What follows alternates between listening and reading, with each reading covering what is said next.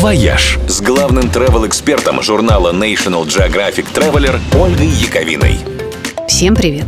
Думая о пляжах, мы обычно представляем себе белый песок с белой каемкой прибоя, ну или мелкую гальку с круглыми голышами, которые так прикольно запускать по волнам, чтобы прыгали, как лягушки.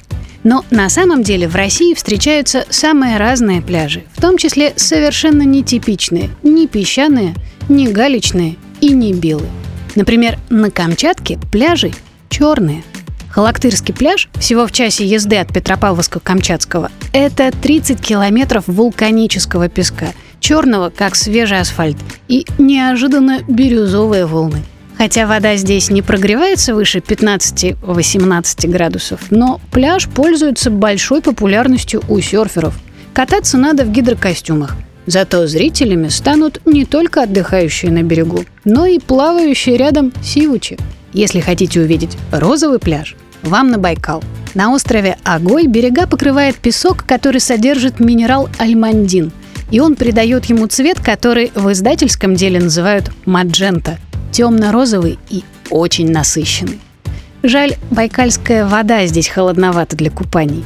На пляжах Командорских островов искупаться тоже не выйдет, но зато можно погулять по берегу, усыпанному яшмой, халцедоном и сердоликом. Такими самоцветными россыпями покрыты пляжи в бухте Буян.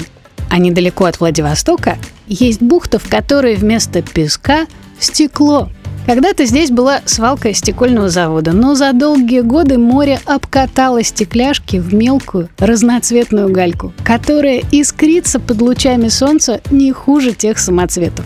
И вот здесь уже купание отличное. Особенно в начале сентября, когда в Приморье как раз самый разгар пляжного сезона.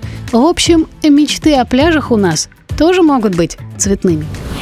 «Вояж» – радио 7 на семи холмах –